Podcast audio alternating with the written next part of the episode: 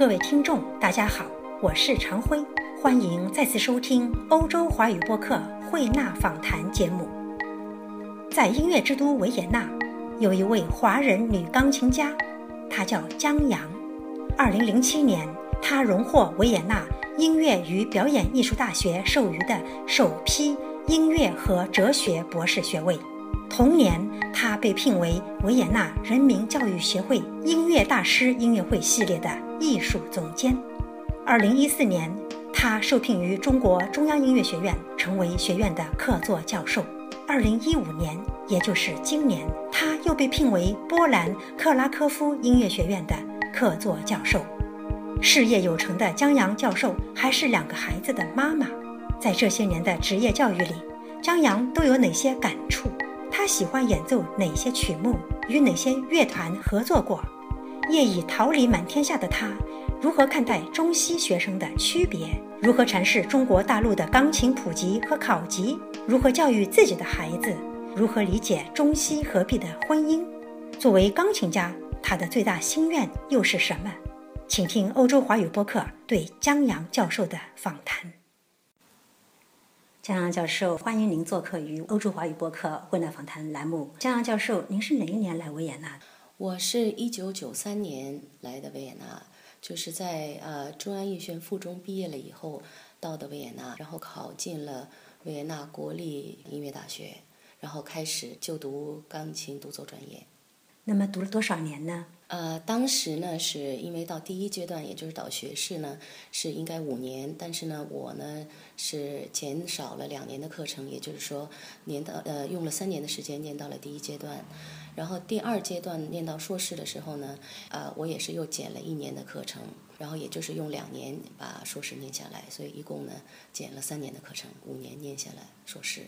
毕业了以后呢，当时还这个学校还是呃国立音乐学院，所以还没有设立博士的学位，就是只可以念到硕士。然后后来呢，从二零零零年以后，呃，该学院改为了音乐大学，所以呢才有了博士学位。所以呢，从二零零零年一设立了这个学位的这个课程，我就开始就读了博士学位，钢琴专业的博士。当时呢是两个，就说不可以呃光是念钢琴，而是呢就是说在两个大学同时念，一个是维也纳大学念的是音乐学，还有呢就是在维也纳国立音乐大学呢呃也是同时就读，就是必须要在两个大学同时有两个导师，必须呃这么来念才可以拿到这个学位。所以这个博士学位拿下来呢，也是叫的是哲学博士。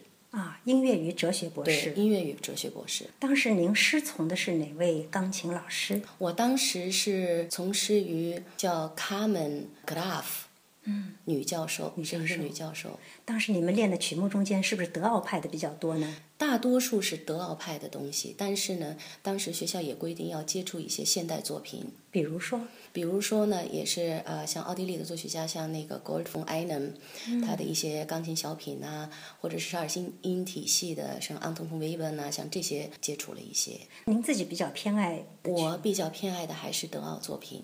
古典的、古典的和浪漫派的这两两方面，就比如说古典的呢，就像呃莫扎特啊、贝多芬呐，然后浪漫派的呢，大多数呢还是偏爱，比如说像肖邦啊。那个舒曼呐，舒伯特，像这些作曲家的东西。您拿博士学位是在二零零六年。二零零六年之后呢，正好呢也是有一个机遇，所以呢就是二零零六年就被奥地利的人民教育协会聘请去做了艺术总监，接手了就是他们这个协会已经有五十多年历史的一个音乐会系列。这个音乐会系列呢，主要是在金色大厅，从一九六零年就开始就是创办的，叫音乐大师音乐会。系列让我做这个组织工作，还有和音乐会相关的，就是在别的地方的一些音乐跟音乐有关的一些工作。毕业同一年，二零零六，对，那真是一个非常好的机缘啊！是一个非常好的机缘。那就是说，从二零零六年开始，您就是这个维也纳音乐大师音乐会系列的艺术总监，做到现在都将近十年了，是吗？是是，嗯。据我所知，您好像去年还被聘为呃中央音乐学院的客座教授，对，今年起还被聘为波兰克拉科夫音乐学院的客座教授。是的。啊，那您现在的工作比较繁忙吧？是的。是要经常跑吗？是，而且还有自己还有很多音乐会。虽然我做了艺术总监，呃，还要从事教育工作，但是呢，还是不想放弃演奏，因为毕竟是学的钢琴独奏专业，而且我自己在演奏奏方面觉得非常非常的享受。对于我自己也是像在梦幻中一样，所以也是跟各大乐团在各大音乐厅呢定期。呃，当然了，因为工作繁忙，也不能像以前那么多，但是呢，还是定期在举行各种各样的音乐会。呃，您举办的音乐会中是独奏音乐会多，还是协奏的比较多？呃，主要是以协奏为准，就是世界各地大型的音乐厅和世界著名的乐团合作演出钢琴协奏曲。钢琴协奏曲。您迄今和哪些乐团合作过？啊，和很多乐团合作过，比如说和奥地利的 Graz Philharmonisches Orchester，或者是呃 Bruckner Orchester，还有和 Graz Symphoniker、Tonkünstler Orchester Niederösterreich，还有和波兰的一些交响乐团，就比如说克拉科夫的爱乐乐团，就是克拉考的 Philharmoniker。还有等等，呃，还有德国的一些乐团，像那个 Württembergischen 呃 Philharmonie Reutliner 等等等等。演奏的曲目呢？演奏的曲目主要是还是以德奥的曲目为准，比如说贝多芬的钢琴协奏曲。莫扎特的钢琴协奏曲，还有那个海顿的钢琴协奏曲。但是浪漫派呢，也有一些，就比如说像 Mendelssohn 的那个钢琴协奏曲，像 Greek，比如说像今年一月份刚刚和 Bruckner Orchestra 演出的是呃 César Franck 的 Symphonische Variation。就是说曲目还是非常广。那回过头来，我们讲到您嗯演奏的贝多芬的钢琴协奏曲，他这么几个协奏曲中间，您最爱演奏哪一个呢？呃，我最喜欢的是贝多芬第二钢琴第二曲，对，也是因为我在毕业音乐会的时候弹的是贝多芬第二。第二的话，您当时做学生期间听别人弹这个第二，您最心仪哪位钢琴大师的第二？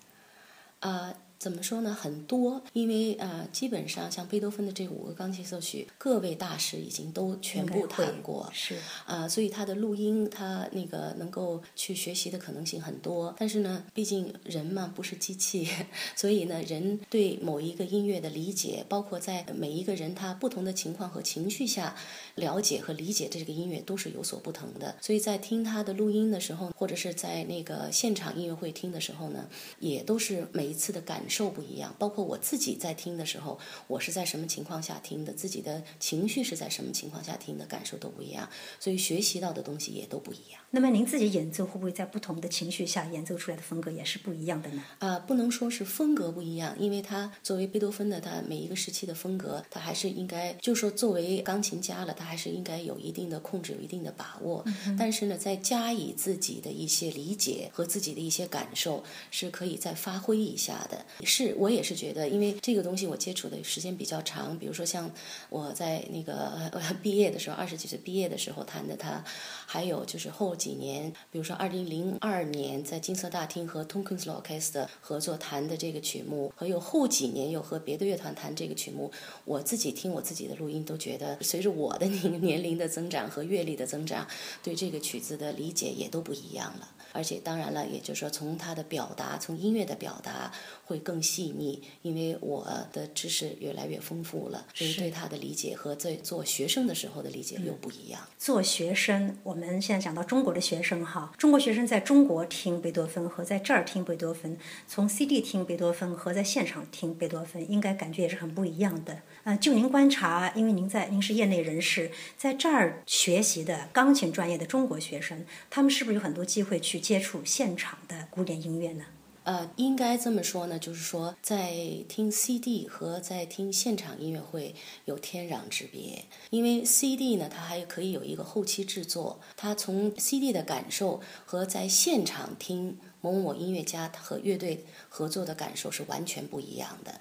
我个人觉得，从现场来讲，能够学到更多的东西，而且呢，就说在现场时候呢，可以说有的音乐能够触及灵魂，能够甚至说通俗一点，可以起鸡皮疙瘩，能够非常激动，能够流泪，等等等等，这是在。在听 CD 上是绝对不会有的。可是现在这些学生呢，就说，呃，当然了，我很高兴，就很欣慰，现在能够有这么多的中国的学生、大陆的学生能够到欧洲、到世界各地去深造。但是呢，我觉得比较遗憾的一点呢，就是这些学生呢是非常勤奋、非常努力的在国外学习，但是呢，他们忽略了一点呢，就是说要抓住这个学习的机会。学习不仅是在乖乖练琴、听老师话，而是呢，就说自己要多读书，多去感受现场这些音乐会和不同音乐家、不同乐团给他带来的这些灵感。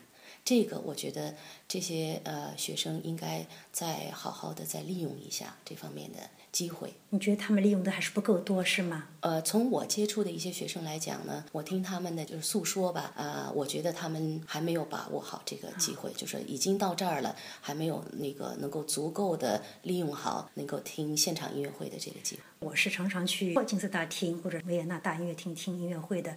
其实你去买张站票的话，只要五个欧元。对。嗯，这个价格是很低的，学生应该承担得起的。对。而我们真是每年有很多场非常好的音乐会，他们的机会很好。呃，这边学生呢，有的时候就是从国内来的这些学生，有的时候他可能会觉得，他宁可把这个时间放在练琴上，他一天要练够，比如说六到八个小时，甚至十个小时的钢琴。但是呢，我倒觉得呢，他要有一个。调节，就说不光是自己苦练，而且呢，就说他必须得要听听别人怎么弹，而且特别是在维也纳这个地方，或者是在欧洲，他有很多很多的机会听到世界名家、世界的那个名乐团，在现场听这个音乐会的感受，才能够勾起他的灵感，才能够让他更好的理解怎么去处理这个曲目，怎么能够把这个曲子弹得更好，而不是光光在琴房里面一遍一遍的弹。是啊，我想您在这个克拉科夫任职客座教授，您的学生跟您之间肯定有很多沟通，是吗？包括就是说您这样的理念，要多听现场音乐会，在您感觉中间，他们是不是有很多机会去听音乐会？呃，我有的一个感受呢，就是这个欧洲的学生，就是我这边接触的，包括波兰的，他们呢是尽量的去听现场的音乐会，而且呢，能够比如说他弹一个作品的时候，他就可以去查书啊，去感受啊，实在是没有可能的情况下再去接触。CD，但是呢，就说我现在也觉得呢，在呃克拉科夫任教的时候，就是做客座教授给跟他们的大学生沟通的时候呢，他们非常活跃。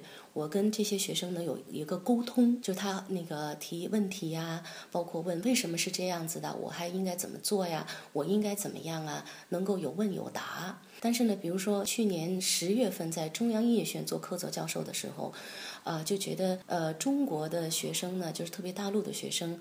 呃，我接触过的这些呢，主要是受的是中国传统教育，所以呢，他们呢就比较呃害羞。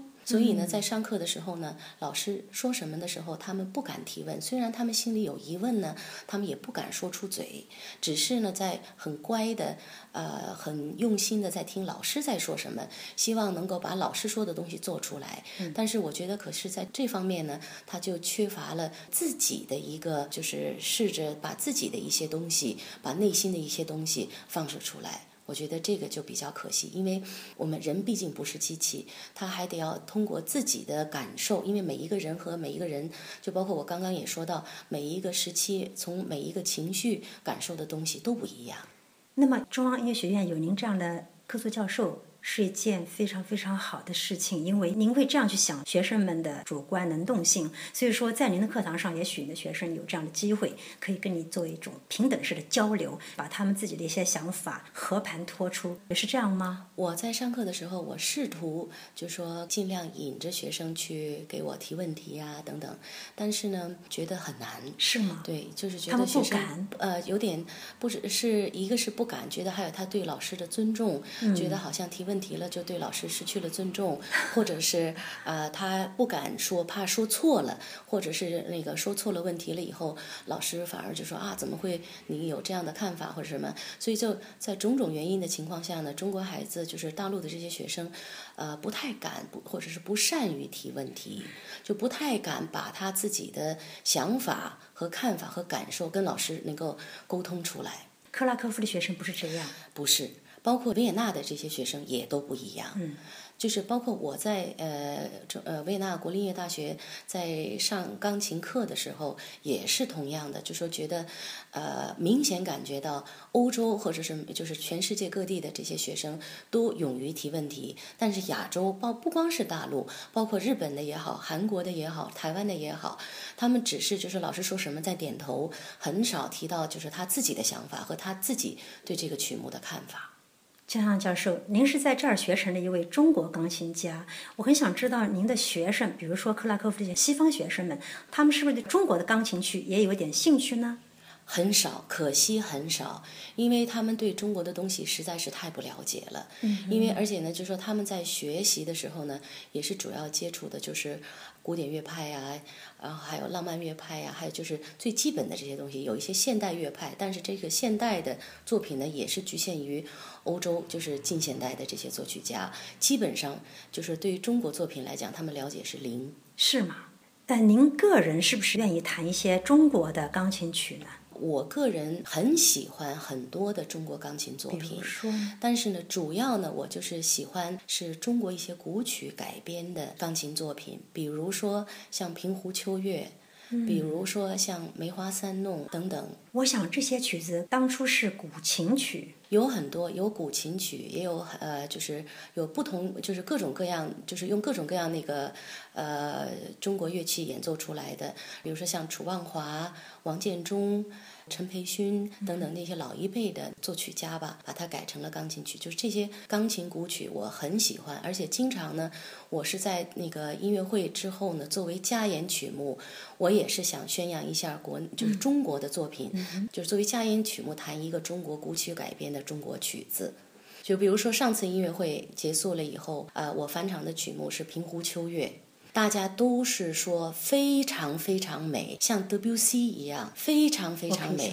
而且主要呢，就是弹中国的曲子呢，要把中国的那个意境，有的时候像中国画的那个意境要弹出来。这个对于欧洲的这些或者是别的国家的这些呃钢琴家来讲，会有一定的困难，因为他们对中国的文化还有中国的这些音乐了解的太少了。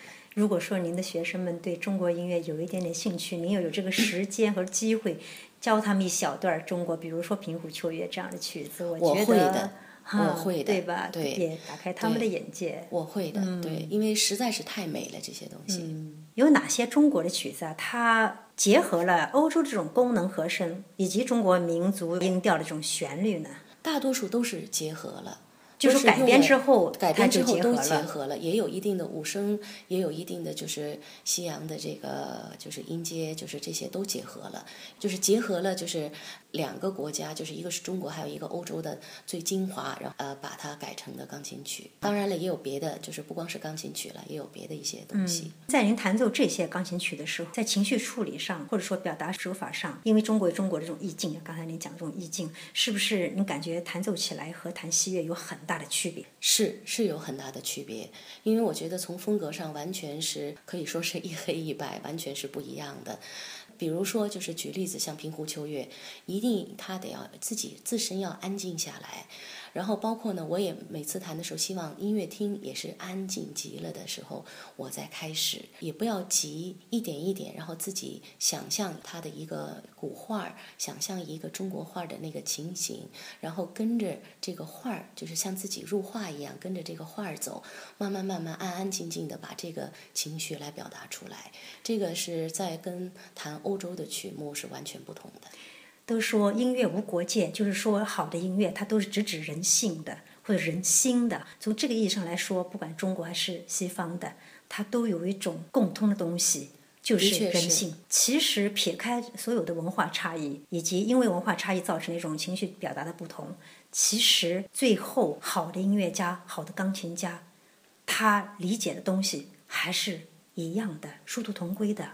是。只是呢，就说刚刚已经提到几次，就说每一个人他的感受是不一样的，而且在每一个人的年龄阶段，每一个人，比如说今天的情绪好与坏，今天经历过什么，然后在听某种某一个作品和自己在谈某一个作品，他发挥出来的东西都是不一样的。这个东西真是我觉得很难很难讲。所以呢，包括在音乐会上啊，也是同样的，就说在前半场的感受、后半场的感受和当时就是脑子里的画面，还有就是身上感觉的那个手手底下感觉的东西，我觉得每一次就是同一个人弹出来的每一个东西，哪怕他就是在五分钟以后再弹一遍，也是不一样的。您这个话启发了我，想到一个问题，就是走出国门的，现在国际上有名声的这些中国钢琴家们，他们最需要的也许就是更多的去修身养性。这样子在传达情绪上面，在理解作品上面，可以更快、更好的上一个台阶，是不是？对我非常同意这一点，因为我也是这么觉得。就说，呃，现在国内呢，就说有一个钢琴普及，可以甚至说就是音乐的普及，我觉得这个非常好。就是让所有的孩子啊有一个音乐方面的修养，可以他有一个也是就是等于是修身养性，而且对他以后呃都是有很大的好处的，包括他从上学呀，从各方面。当然了，我说的上学不是指就是说好像是在呃高考的时候加分减分之类的。而是，就是说，他因为音乐里面也含了数学，含了很多各种各样的东西。如果孩子从三岁、四岁开始的时候，作为学前班，就是作为在上小学之前的一个受教吧，对他上小学也有很大的帮助。而且，毕竟两个手，甚至以后加踏板了以后，两个脚就是。双手双脚，他做的工作是不一样的，不是说同一个工作用两只手，就是比如说一起同时并行，他是等于是两双手和双脚是不一样的。这种协调性，对协调性，还有对对启发，对于启发孩子的智力是非常有帮助的，我觉得是这样。这个我相信，但是您怎么看待中国这么多年来的这种音乐考级？每个孩子，他们父母都希望他们去音乐考级。我觉得怎么说呢？如果要是做的适当的话，考级对于激励孩子的发展是一个很好的事情。但是呢，如果要是光为了考级而去练某一种曲、某一些曲目的话，我觉得。对于孩子来讲没有太大的帮助，对于孩子来讲呢，只有压力；对于父母也有压力。为了完成一两首曲子而去付出努力，而且孩子呢，只是觉得压力，他没有就不能够感受音乐的美和享受啊！我弹这首曲子的时候，我非常幸福，我非常愉快，而是就是机械的在来完成某某某的东西。我觉得这样子的话，如果所以就说，如果呃有些事情做的不恰当的话，反而会对。孩子在音乐方面的发展呢，起到一些反作用。呃，江阳教授，您有几个孩子？他们多大了？我有两个儿子，我的长子现在四岁半，刚刚四岁半；小儿子呢，刚刚六月份的时候三岁了。刚才听您说学前教育，三四岁的时候可以慢慢的启发他们音乐上的一些一些灵感了，是不是？对。那么，是不是您也准备，或者说已经开始教育孩子了，在音乐上？我的长子是在三岁半的时候，我开始教他弹钢琴的，就是可以说已经弹了有一年了。已经有一年了。对。他喜欢吗？他开始的时候很喜欢，就说因为老听见妈妈在弹琴，因为包括我那个时候怀着两个的孩子的时候，也一直在演出。呃，怀长子的时候呢。就是在中国的第九届艺术节到广州带团和乐队一起在星海音乐厅也是演出。当时怀他的时候我是五个月，小儿子也是，小儿子都快八个月了，还在金色大厅弹了那个呃莫扎特的钢琴协奏曲。八个月了，怀孕八个月快就是观众们没有反应吗？呃，在弹的时候呢。呃，弹如果好听的时候呢，孩子很安静在肚子里面；如果弹的有点激烈的时候，孩子一直在踢我。包括在练琴的时候也是，在音乐会准备之前也是，如果我要是弹错了，或者是弹也就某一段弹了有十遍二十遍的时候，孩子就会在肚子里面踢我。看来这个胎教还是对的，胎教还是很重要，很重要。呃，也就是说，孩子真能听见，真有反馈。对，所以他们呢，对于音乐始终就不是。呃，好像很逆反呢，就是不愿意，始终都是愿意。还经常我在练琴的时候，很小的时候就在问我妈妈，我也要想弹，我也要想弹。但是我说太早了，太早了，所以一直控制到就说，呃，等我大儿子三岁半的时候，我才跟他边玩边弹。才三岁半啊！我刚才听您讲到逆反这个词，我就想问了：如果今后您孩子青春期的时候也反叛说妈妈我不愿意弹琴了？您会怎么样对待这个情况？我觉得呢，就是说，因为我教学也有二十多年的经验了，那教过的学生，教出来的学生也真是很多很多。嗯，从各方面，就是这从经验来而言呢，我觉得不要等到他青春期逆反的时候再去解决这个问题，因为从现在他三岁半开始的时候呢，就要去往那个方向培养，来尽量想办法避免到十几岁的时候有这个逆反心情。怎么样避免呢？就说，当然了，在学琴每一个阶段，他都有困难，在有困难的时候，他就会觉得啊很难呐、或者是呃有一些不想弹的那种可能性。但是呢，就说钢琴的曲目太多了，他从各个方面都会有一个他喜欢的，就说你不能够逼着他去弹你想让他弹的东西，你可以在他喜欢的东西里面培养他的兴趣，然后跟他一起把它作为一种兴趣和爱好，而且呢，把这个事情呢不要弄得枯燥或者是很痛苦，把这个孩子的开心的这个情绪勾起来，我觉得就可以解决这个问题。嗯，如果说他坚决就是不弹琴了，您会怎么对付呢？我从经历教了这么多的学生，呃，多多少少也有学生是有这样的情况，但是呢，都能够解决。但是呢，就说一定不要逼迫他，越逼他反而就说适得其反，就是强暴啊，或者是怎么样。这样的话呢，他反而就说我根本我就再也不要他了。你可以那个引导他的兴趣，就比如说说你听听这个呀，听听那个呀，各种角度上把他的这个兴趣再勾回来，然后再继续。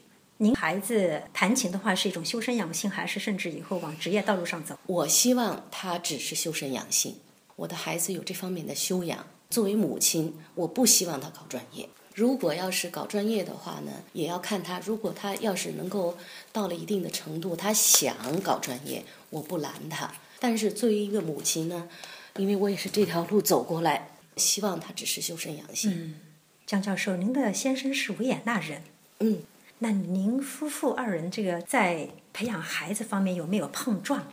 嗯，大多数是在教育方面我们会有碰撞。嗯，比如说呢？因为呢，就说嗯，中西文化还是有很大的区别的。他们老是觉得，就说孩子这么小呢，应该可以玩儿，主要是玩儿，以玩儿为准。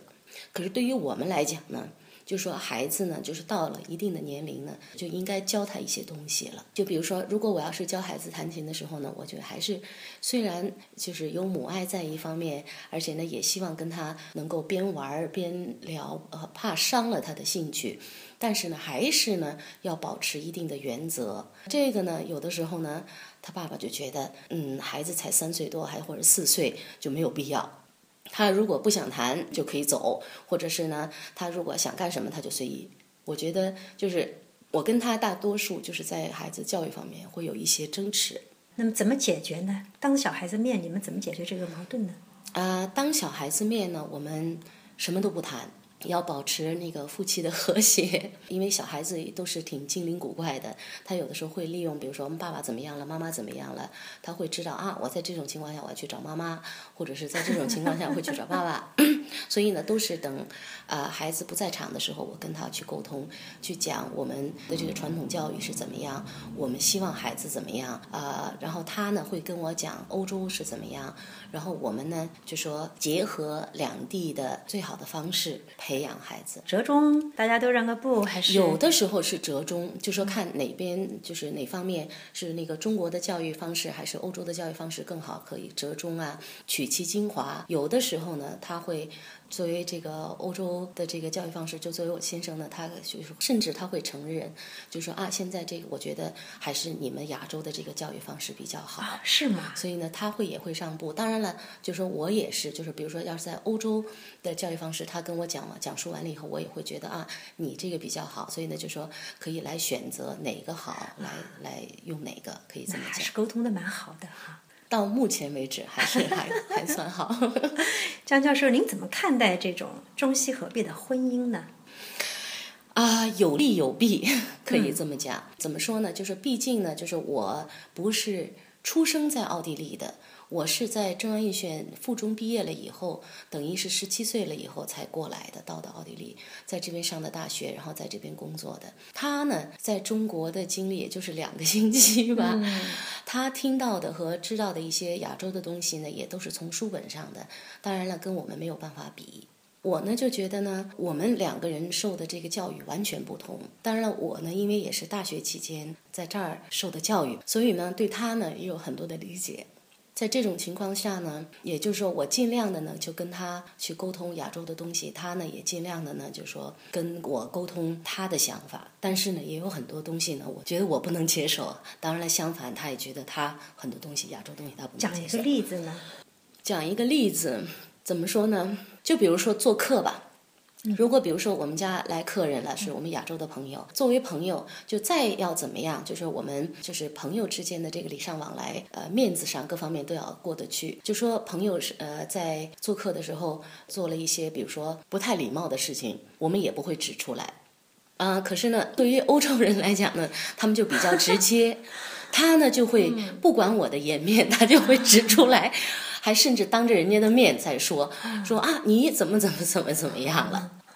我就觉得有的时候很无地自容，虽然也就知道他说的对，但是呢，就是对于我们呃，对于我来讲呢，我就觉得你这个不应该当着人家的面说，毕竟是客呀。这是一个非常典型的文化差异。对，中国人的面子思想是对不可对，的确是，嗯，的确是，就诸如此类，就他们说话很直，我们呢有的时候要顾一下那个对方的颜面呢，或对方的感受。他们有的时候就包括他对我也是不顾及感受，他就觉得啊，事情就是这样的，我为什么不可以这么说出来？诸如此类的这东西，当然在夫妻呃生活中呢，都有一个磨合，因为两个人毕竟虽然有感情的基础，但是呢也是不一样的，在某种情况下呢，都要可以能够做到让一步。是，然后来维持这个关系。我觉得这个不光是一个西方和欧呃欧洲，呃，还有那个亚洲和那个中国或者怎么样的一个关系，就是不管是在世界各地，我想都是一样的。是是，两个人一起生活在一个屋檐下，他都得要有一个，就是怎么要有一个磨合，他也会有一个摩擦，就是看。在这个感情基础上，怎么能够更好的解决？我觉得，如果要是有这个感情基础，特别是有这么多年的感情基础，还有两个孩子的情况下，怎么都会找到一个解决的办法。为你高兴，这样教授。作为钢琴家的话，您最大的愿望是什么？嗯，现在暂时想到的，我觉得应该有两个愿望。一个愿望呢，就是我希望中国的作品能够。被欧洲、被全世界就能够得到认识，因为现在我觉得所有的这些钢琴家知道的只是呃欧洲啊、德奥啊，主要是像这些作曲家的作品，但是国内中国大陆啊也有很多很多。中国作品也是非常非常美，非常值得一谈的。但是可是呢，就说这些东西呢，呃，没有得到宣传和呃弘扬，所以呢，就是世界上很多人都根本就不知道，连听都没有听过。所以我希望呢，有朝一日吧，我也会通过我的努力，尽我可能，就是把中国的一些作品推向世界。这是我的一个愿望。还有一个愿望呢，就是因为现在国内这么普及音乐，而且呢，我也看到了，就中国的学生有这么多、这么多的孩子、学生，包括年轻钢琴家，非常有才能。我也希望在世界的舞台上，能够看到越来越多的华人或者是大陆的钢琴家，能够听到他们的演奏。让我们一起祝福他们吧，也希望中华文化能够更好的被世界认识、接受。谢谢您，一起努力。谢谢您，江阳教授，非常感谢您接受我们的访谈。啊，谢谢你，也谢谢您。今年十月，江阳教授应邀将赴德国海德堡参加贝多芬音乐节，并与福腾堡爱乐合作演奏贝多芬 C 大调第一钢琴协奏曲。让我们预祝他成功。预祝他事业更上一层楼，也预祝他将更多的中华文化带给欧洲。各位听众，今天的节目到此结束，感谢收听，我们下次再会。